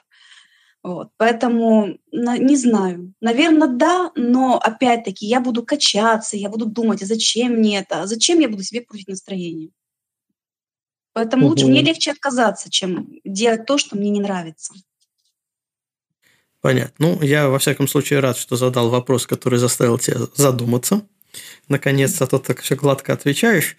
А, вопрос из чата. Переходим дальше. А, сколько кадров отдается клиенту в среднем? Вот Простой вопрос. Ну, я, ж, я жмот, а, я да, жмот, да, я да. сразу говорю. Нет, нет, подожди, То давай тогда, я... подожди, я расширю этот вопрос. А сколько в среднем ты кадров приносишь со съемки? А давай возьмем mm-hmm. съемку вот в лесу. Да, а, съемку в лесу, соба, собаки к тебе приехали, ты пошла в свой лес. Сколько в среднем ты сделаешь кадров а, и сколько ты отдашь клиентам? Ну, тоже в среднем, плюс-минус. Если я подготовилась, если я точно знаю локацию, я уложу 100 кадров, и я там 12. Угу. Ты это обговариваешь с клиентом, сколько кадров будет отдано? Ну, я говорю, что стандартная фотосессия, например, начиная от 10 кадров, то есть я за меньше просто не поеду. Вот. А там уже просто, ну, в геометрической прогрессии. То есть каждый кадр стоит сколько-то денег, в зависимости от того, насколько сложная собака, ну и так далее. Вот. Поэтому ну, обычно не бывает проблем. Нет, есть очень люди те, которые, а нам бы исходники, а нам бы, может быть, все в цветокоррекции. Нет, я не делаю фотографии в цветокоррекции. То есть я делаю там 12 художественных фотографий и отдаю их заказчику. То есть мой пакет именно такой. Цветокоррекция, э, она имеет место быть тогда, когда вот девчонки, например, снимают на выставках. Это ужасно тяжелая работа. Они огромные герои. Я вообще не знаю, как они это все снимают, потому что я снимала всего, наверное, пару раз выставку. И это было ужасно тяжело. Это целый день, целый день в полуприседе, целый день ты должен там что-то понимать, тебе там все кричат. Ну, в общем, не-не-не, это не для меня. Вот, поэтому я делаю вот так вот. Сначала, когда я начинала фотографировать, я приносила 500 фотографий, 800 фотографий, да, то есть я жала на кнопку, где надо и где не надо. Сейчас я берегу фотоаппарат. Я очень как бы жмотный человек на этот счет, да, то есть я точно лучше выберу, а потом нажму. Ну, я думаю, ты не только берешь фото... берег... бережешь фотоаппарат, но еще и бережешь свое время, которое потратишь на отбор, на Отбор фотографий, да. Да, на примерку, может этот кадр, может не этот, все равно какие-то телодвижения с цветокоррекцией ты при... ну, наверное, примерные делаешь. Смотри, у тебя есть два одинаковых, кстати, кадра, да? А, и оба у тебя кандидаты на финальный результат. Угу. Ты э, какие критерии сравнения? Там глаз смотрит туда, куда надо, глаз открылся. Ну, допустим, они почти одинаковые практически. А, что может да, стать там, прям эмоции. эмоции? Ага, все, я понял. Да, есть, там где эмоции. Угу. А ты делаешь такие вот примерочные, что, допустим, вот этот кадр очень хорош, а соседний почти так же хорош, но вот в лучшем кадре есть какой-нибудь технический брак, и ты вынуждена, э, наступив на свои песни на горло, вынуждена взять именно, э, ну, такой чуть-чуть похожий кадр, потому что, ну, он тоже хорош, а вот лучше не получился. Бывают такие вот э, сделки с совестью? Да, конечно, бывают. Бывает, что кадр идеальный, а там, например, ну вот собака, например, когда бежит, э, очень много же препятствий, да, получается. И собака идеально, все замечательно, и поперек собаки какой-нибудь там какая-нибудь ветка, да. Она же все равно, даже если она размыта, она очень сильно портит все. Угу. Вот, поэтому, да, я, я предпочту тогда лучше соседний кадр, чем мучиться с этим. Угу. Понятно. Хорошо. Тогда я думаю, что мы про обработку. Ребят, если есть в чате у кого-то вопросы, давайте задавайте. А я думаю, что мы еще немного поговорим про клиентов, потому что были такие просьбы, где вообще их искать. Я так понял, что это с заводчиком. Насколько реально человеку, который не в теме, но хороший фотограф, а, попасть вообще вот в эту вот тусовку заводчиков, чтобы снимать собаки. Например, я очень люблю собак, я умею фотографировать, э, но, естественно, мне нужен доступ для до породистых собак. Да, как мне войти ну, в вообще, эту тусовку? Вообще, чтобы войти туда, нужно прежде всего как раз-таки быть собачником, а потом фотографом. То есть, э, или ты должен погрузиться точно так же, да, то есть как я как собачник погружалась в фотографию, да, значит, ты будешь вынужден как фотограф погрузиться в анатомию. Ну и вообще в мир кинологии, да, ты должен будешь понимать, что, в какой момент, что нужно делать.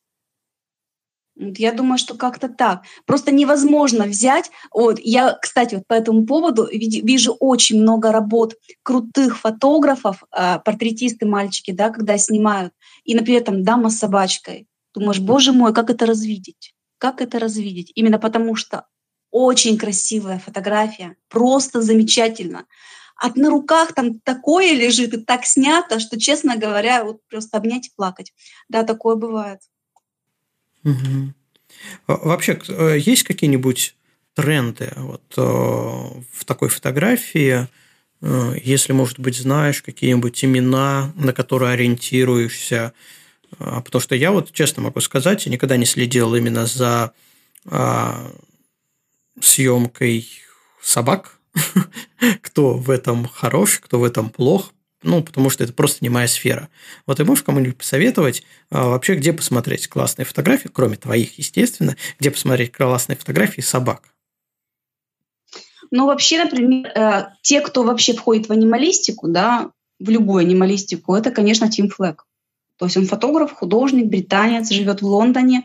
Э, я думаю, что его знают во всем мире. Вообще, это рекламный фотограф, который работает с большими крупными корпорациями, но он также еще инноватор, то есть его снимки в принципе стоит посмотреть. И э, его, у него э, лошади, он снимал очень много лошадей. И вот этот его альбом он снимал в том числе в России, ну просто как бы вот просто, вот просто обязательно всем к просмотру. Цвета, сама суть съемки, да, философия съемки, это да, Тим Флэг. Сейчас, чтобы вот прям модное-модное направление, это итальянский фотограф Клаудио Пикали, да. То есть у него у самого четыре, по-моему, бордер колли, он снимает практически э, только их, ну и много других собак, но очень много бордер колли. Но это фотохудожник одного кадра. У него всегда прыгающая собака, всегда через бревно и всегда в очень замыленном, прям оторванном фоне. Вот. Очень красиво, цветам красиво, здорово. А, я читала его урок, то есть он у меня есть, я полностью проходила э, обработку, которую он дает. А, не могу сказать, что я прям впечатлилась, и я его адепт, но вообще для того, чтобы понять, как это снимать, я бы всем рекомендовала и посмотреть и фотографии, и понять, как это сделано. Просто очень такой, ну вот прям и, и, и модно, и красиво, и технично. Угу. Хорошо, тогда вот э, Тимофлэк я уже нашел. А, тогда я, наверное, попрошу тебя тоже... Я в чат уже скинул. А, тоже уже скинул, да, в чат? Ага, все, хорошо. А, ссылочка у нас есть, обязательно посмотрим. А, то есть это вот два человека, на которых ты э, предлагаешь как минимум ориентироваться для построения стиля красивой визуально оформленной фотографии животных. А... Да, мне нравится это. Угу. Кто-нибудь еще, какие-нибудь ресурсы, где поискать фотографии подобного жанра? Ну, на самом деле, очень большие галереи, как ни странно, на Фейсбуке. Там есть целая группа, да, вот по интересам. И туда э, с большой периодичностью, там много кадров в день закидывается. Бывает очень неплохой контент. То есть ты смотришь и думаешь, ну, а красиво. Да, там тоже можно посмотреть. А, на, на 500 пикселей тоже есть там Эндрю Беллет, по-моему. Она, кстати, участвовала в прошлый год на 35 фото тоже. А, очень тоже приятно. Да, это не мой стиль, но смотреть клево. Мне нравится, душу радует. Угу. А, Наташа, если я тебя попрошу после нашего эфира кинуть пару ссылочек на Facebook, на группы, чтобы мы могли к записи прикрепить, а, поделишься? Да, без проблем. Все, отлично, договорились, поэтому ссылочки мы прикрепим. А, вопрос, да, мы потихоньку идем к завершению нашим. А, обработка, еще немного про обработку. Что ты используешь? Какой твой рабочий процесс? А, проявки, Lightroom, Photoshop, Capture One, чем пользуешься в принципе? Ну, я, в общем, абсолютно проста. Я все делаю в фотошопе и проявляю камера Raw. И, в принципе, в камера Raw я делаю большинство обработки, да, какой-либо. Я работаю с кривыми, да, то есть слоев у меня обычно немного. То есть, когда начинала, да, мне же все было любопытно, я туда потыкаю, туда потыкаю, тут какой-то эффект, там. Сейчас у меня там обработка фотографий занимает буквально, ну, пусть 15 минут, да, даже художественная. И я очень люблю всякие кривые, маски, что-то такое, вот все. Ну и цветокоррекцию, кстати, я тоже в большинстве случаев делаю кривыми. Ну и камера RAW, конечно, да, она. Угу, Но опять-таки шерсть, да, то есть у меня, у меня есть свои фишки, как я делаю шерсть, да. Я пробовала уже делиться тоже вот со, своей, со своим другом, не знаю, как бы применяет она или нет, а, для того, чтобы, когда мы снимаем, мы все равно, э, матрица видит немножко не так, как видит глаз. Я, например, собаку вижу с блестящей шерстью, а матрица фиксирует немножечко, ну, такое скучновато и скудновато. Но для того, чтобы шерсть была более красивая, наполнена, я сначала ее размываю, а потом увожу в резкость. Получается, в принципе, что я ее немножко искусственно утолщаю. Ну, то есть каждый волосок будет чуть-чуть толще. Угу. Ну и поэтому ну, объемнее и пышнее. Да, поэтому объемнее и пышнее, в принципе, и такой получается блеск на ней, потому что ну, пиксели же размываются. Нет вот этого резкого видно, перехода между цветами и тенью, угу. и получается именно объемистость каждого волоска. И за счет этого получается, что собака выглядит намного э, ну, презентабельнее просто. Угу. Отлично. А, я не знаю, делает ли кто-то еще так, но я делаю вот так вот. Я знаю, что Клаудио Пикали, например, для того, чтобы получить максимальную резкость а, именно на собаке, у него сделана там маска, и он э, шарпит, просто, просто вообще ужасно шарпит, если приближать, но издалека, особенно вот на мониторах, смотрится очень красиво.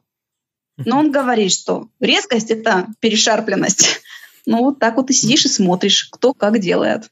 А ты отдельно готовишь фотографии для печати и отдельно для соцсетей? Ну, допустим, с тем же шарпом. Понимаем, что у нас на маленьких экранах смартфона перешарп действительно может выглядеть как э, дополнительная резкость. Но при печати это все вылезет. А, в связи с этим два вопроса. Первый. Печатаешь ли ты фотографии или их печатает только заказчик, если хочет? А, и готовишь ли ты отдельно под печать и отдельно под соцсети фотографии?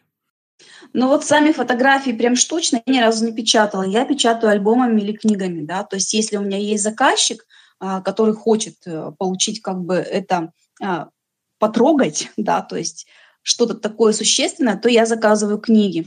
Э, не помню, где я заказываю, но точно не в Санкт-Петербурге, где-то на юге России. Могу, Карабук, по-моему, называется. Они печатают очень хорошо на шелке, вот на шелковой этой бумаге. Мне очень нравится. Нет, я не готовлю фотографии, я никогда не перешарпливаю. Я всегда пытаюсь балансировать на грани, скажем так, чтобы это было и при печати красиво, и на веб смотрелось пространстве нормально. Угу. Тогда следующий вопрос. У меня пошли короткие вопросы под завершение. А где себя продвигать э, фотографу, который занимается съемкой собак? Ну, во-первых, давайте честно. Мир кинологии не сильно большой. И практически все друг друга знают. Знают фотографов-анималистов. Поэтому самый большой контингент как бы заказчиков, он все равно там. А в основном это Facebook. То есть у меня почти все клиенты с Фейсбука, с Инстаграма приходит очень мало людей. Но, во-первых, скорее всего, я не очень продвигаю его, да, то есть я человек Фейсбука. Вот. И в основном продажи у меня идут там. А, ну, потом уже работать сарафан на радио и так далее. Но важно просто зайти в эту тусовку. Как только ты заходишь, ты понимаешь, да, что ты нужен этим, этим и этим. И нужен для какой-то цели, да, для, для определенной. А э, кинологический мир, он просто смотрит, нас, анималистов, достаточное количество в России, кстати, очень сильных. Я думаю, что, вот, наверное, сильнее, возможно, бы и нету в таком-то количестве ни в одной стране. Вот они просто выбирают, а мне нравится вот этот стиль, а мне нравится вот этот стиль, а мне нравится вот этот стиль. И каждый просто выбирает свое. Ну, как-то так вот. Больше я, в принципе, да, я выставляюсь там в галереях каких-то, но это все равно не привлекает клиентов, так сказать, массово, да, то есть там все равно будет единичный случай, да, дороже, конечно же, дороже, то есть по деньгам там выходит все намного лучше. Но вот именно массовый клиент, он именно там. То есть он в мире собак. Но я же фотографирую собаку, он должен быть в мире собак. Угу. То есть, в принципе, все решает тусовка, как обычно в любой сфере. Все решает социальные связи. да, социальные связи в Фейсбуке, либо тусовка офлайновая. А, давай тогда мы потихоньку будем, сколько мы уже полтора часа сидим, давай потихоньку будем закругляться. А, если у нас, может, еще в чате накидают вопросы, то мы быстренько их тоже зададим. А какие вообще у тебя планы на будущее, как э, может там развиться, не знаю, новые породы, победы, я не знаю, еще что придумать, э, какие-нибудь конкурсы дополнительные. Вот, ну, есть у тебя вообще планирование на будущее? Как развивать себя именно в этой сфере? Вообще, как бы я хотела бы поучаствовать, наверное, в каких-то крупных конкурсах. Мне вообще в свое время очень хотелось э, проводить английский канал-клуб конкурс. Он не, не, не сильно большой, но достаточно интересный. Я хотела как-то зайти туда. Но, честно говоря, пока еще до него не дошла. Это, во-первых. Во-вторых, э, сейчас я бы хотела грузить только то, что я хочу снимать сама. То есть э, только те кадры и снимки, которые я буду ну, придумывать, да, то есть это моя фотосессия должна быть, мое исполнение должно быть. То есть то не заказчиков фотографии грузить, а свои. Но пока у меня сейчас вот времени на это, честно говоря, сильно нет. Вот. Как только я освою все, что я теперь задумала освоить в других направлениях, я опять вернусь сюда. Я, вернее, не то, что вернусь, я отсюда не ухожу, потому что я всегда здесь и постоянно здесь. Но про рост э, я не хочу потерять то, что есть, и не хочу упасть ниже. То есть очень часто, например, у фотографов бывает, что а, ты прогрессируешь, прогрессируешь, прогрессируешь, а потом раз ты считаешь, что ты звезда, и все, и ты начинаешь падать. Потому что ты считаешь, что каждая твоя фотография это уже шедевр, да, априори. Но вот я так не хочу, поэтому я хочу сейчас еще подучиться, вернуться обратно от того, к тому, с чего я начинала, и попробовать этот путь пройти еще раз. Но уже с тем, что я хочу сделать. И с теми собаками, с которыми я хочу сделать.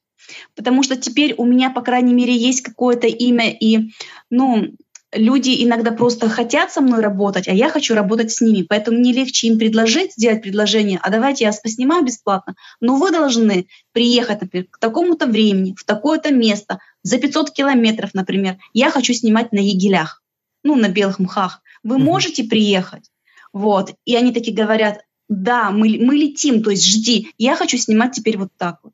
У меня есть очень большой проект, который я надеюсь, что я его осилю. Начну я его весной и начну с собакой, с которой, ну, в здравом уме снимать не будешь. Это мучение фотографа. Ягели белые, да, вы знаете. Я хочу завести туда Грюнендаля. Грюнендаль — это черная собака с длинной шерстью, у которой очень темные глаза, который абсолютно не читаем ни на какой фактуре. Ну, то есть такой боль фотографа называется. Вот. Но я хочу с ним сделать целую серию и с борзыми. Я люблю очень русских псовых борзых, хотя у меня их нет. Но так как они есть сейчас у моих друзей, то я буду еще пытаться сделать с русскими псовыми большой проект. Ну, то есть вот два проекта минимум, которые вот намечены на весну и на лето, а все остальное уже будем посмотреть. Будем посмотреть. Хорошо. Вопрос еще очень короткий из чата. Как же котики? Вот котики не мое. Для того, чтобы что-то снимать, нужно это чувствовать. Я не снимаю людей, потому что я не понимаю людей и эмоции людей. Да? Но я не могу считать реально. То есть для меня это все сложно. Я не понимаю, чего человек от меня хочет. Так же и котики. Вот котики для меня, как говорит мой муж, это гнездовой паразит. И я не могу понять, что у, него, что у него в глазах, что у него в голове. Да? Я его не сильно воспринимаю именно как, э, как сказать, как, как животное, которое ориентировано на человека, да. Я, нет, я вообще не против котиков, никто не подумайте там, но снимать котиков я не хочу. Еще вопрос. А, примерно в процентном соотношении сколько у тебя коммерческих съемок и творческих? К чему больше ну, вот за... Конечно, к творческим. То есть я имею возможность не снимать коммерцию вообще, поэтому для меня, в принципе, ну, я не могу сказать, что не важно, потому что любая оценка твоей деятельности – это важно.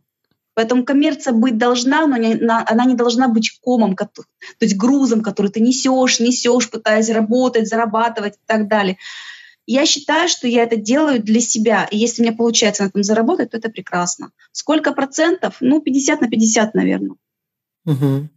Ну, от себя тогда хочу добавить, что по моему опыту общения, долгому общению с фотографами, сейчас а, не в упрек э, коммерческим фотографам, но все-таки люди, которые а, могут позволить себе не снимать коммерцию, а снимать творчество, они э, прогрессируют намного быстрее и выдают результат намного интереснее. Это мое личное наблюдение. Ни к чему не призываю, но вот есть, есть такое у меня наблюдение все-таки. Поэтому мне отрадно слышать, что для тебя коммерция не главное, а для тебя главный результат. Классный результат. В принципе, у меня вопросы закончились. Мне кажется, мы обсудили очень много и даже многие вещи секретные, назовем это так. Да.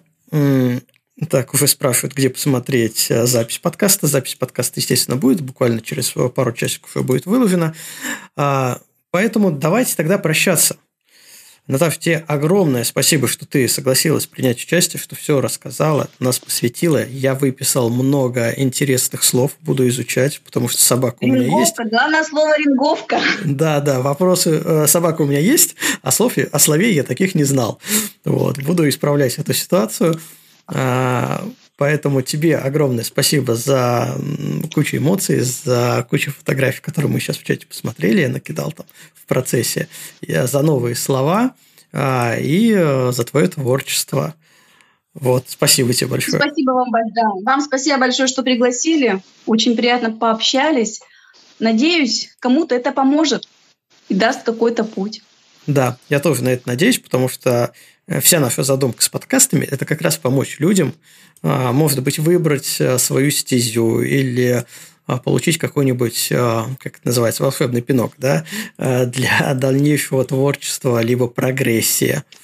Вот уже пишет, да, помо- ну, подкаст ну, хороший. Да, прогрессия поможет. должна быть, потому что если нет прогресса, если ты перестаешь чему-то учиться, ну вот поймал звезду, все, ты начинаешь деградировать. Поэтому процесс обучения его останавливать нельзя ни при каком, ни при каких случаях. Даже если ты уходишь немножко куда-то не туда, да, обучаться ты должен всегда. Потому что даже вот я сейчас учусь чему-то новому, да, я иду к звездам, вот, я даже оттуда сейчас возьму много для своей, да, то есть для э, анималистики. Там есть что взять, и я, конечно же, буду это применять. Поэтому да, я вообще за мир во всем мире, да, и за то, чтобы люди всегда учились. Угу. Слушай, вот мне сейчас... Слушай, Кость. Да. Кость, а мы же забыли задать глупые вопросы. Вот, вот, да, ну, э, просто мы в чате переписались в нашем э, техническом, что проблемы были со звуком у вас. Если проблемы mm-hmm. решились, то давай тогда задавай глупые вопросы. У нас, у нас есть, эм, Наташа, тебе поясняю, у нас есть такая э, рубрика, под конец задать глупые вопросы, которые не подразумевают какого-то умного, умно, как, как это ни странно, умного ответа. Серьезного ответа. Да, серьезного ответа. А, но в общем и целом а, такие вопросы есть, на них можно отвечать шуточные, но они подразумевают некий процент юмора тоже. А, Антон, ты сегодня у нас тогда будешь за глупых вопросов, да, я так правильно понимаю? Да, да, да. Давай, сегодня давай я. тогда. Давай. Ну, чтобы вы понимали, за юмором я стояла последняя, так что давайте не сильно. Да ладно, ладно. Слушай, Наташ, говорят, что собака очень похожа на своего хозяина. Так вот, какая камера у твоей собаки? У моей точно такая mm. же, как у меня, только объектив другой. Два. Тот, который, тот, который они разбили. Да, замечательно. Ладно, следующий вопрос. А, ты уже давно занимаешься съемкой собак, и можно ли про тебя сказать, что ты на этом деле собаку съела? Однозначно не одну. Шестерых, по-моему, по моим подсчетам. Ну, реально, у меня шесть собак, поэтому шестерых я уже практически доедаю. Тогда э, из этого вытекает еще один вопрос. А, корейские корни есть? Корейских корней нет, но я подразумеваю, что как бы их нет у всех россиян, потому что для нас это скорее э, дети, хотя для меня нет. Для меня это рабочая собака, то есть это я уже без шуток, да, отвечаю.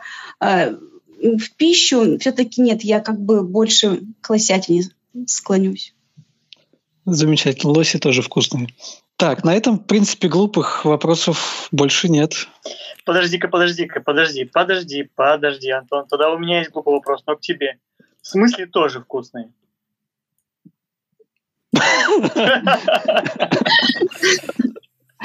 Тонко подметил, тонко тоже. Вот это подловили, подловили, да. Ну, я просто, я просто со своей собакой, когда ругался, я ее укусил.